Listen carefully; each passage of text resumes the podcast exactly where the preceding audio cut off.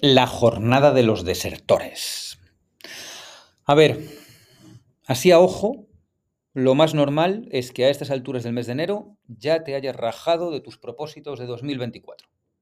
Efectivamente, no has durado ni un mes. No lo digo yo, lo dice Strava.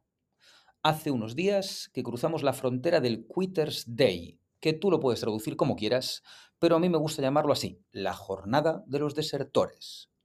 Hace unos años, Strava analizó los datos de más de 100 millones de usuarios de Estados Unidos y descubrió que el segundo viernes del año, la mayoría de la población que se puso a hacer deporte en enero empieza a buscar excusas y se apea de todo lo que se prometió a sí mismo cuando se forraba el gaznate a polvorones.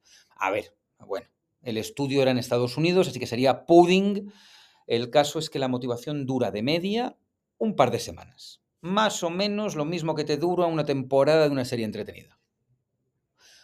Más allá de la gracia que me hace que haya estadísticas bastante sólidas que confirman que la motivación es un motor de mierda, lo que me fascina es intentar descubrir qué es eso que es más fuerte que tú. Eso que es tanto más fuerte que tú que te destruye en un par de viernes.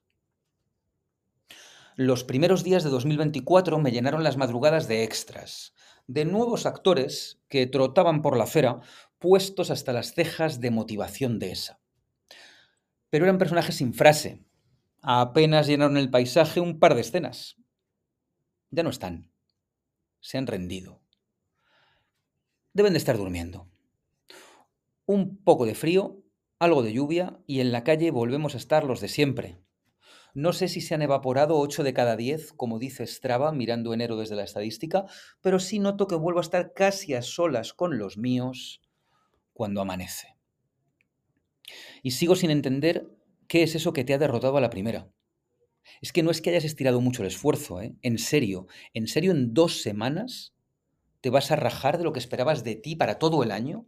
Pero ¿y qué vas a hacer las 50 semanas que tenemos por delante? Esquivar la responsabilidad, hacerte el sordo contigo mismo, silbar. No soy capaz de pensar en nada que sea más importante que tú. No imagino nada más poderoso que el compromiso con el espejo, y en cambio algo hay.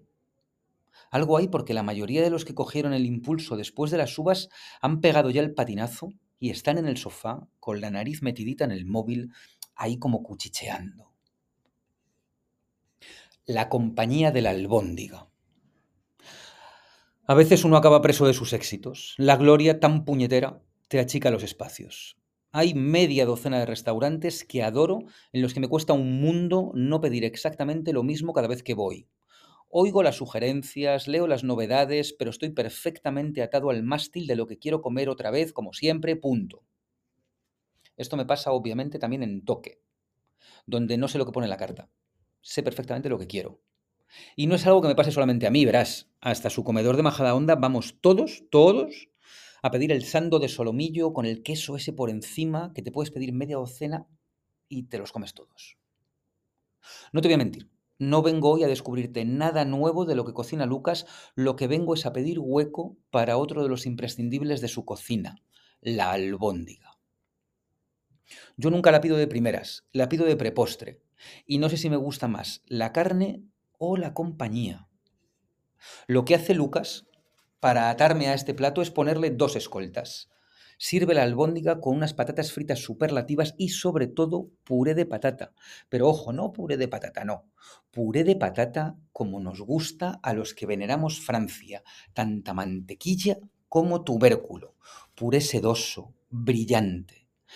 El puré que habla francés, como el de Zuberoa.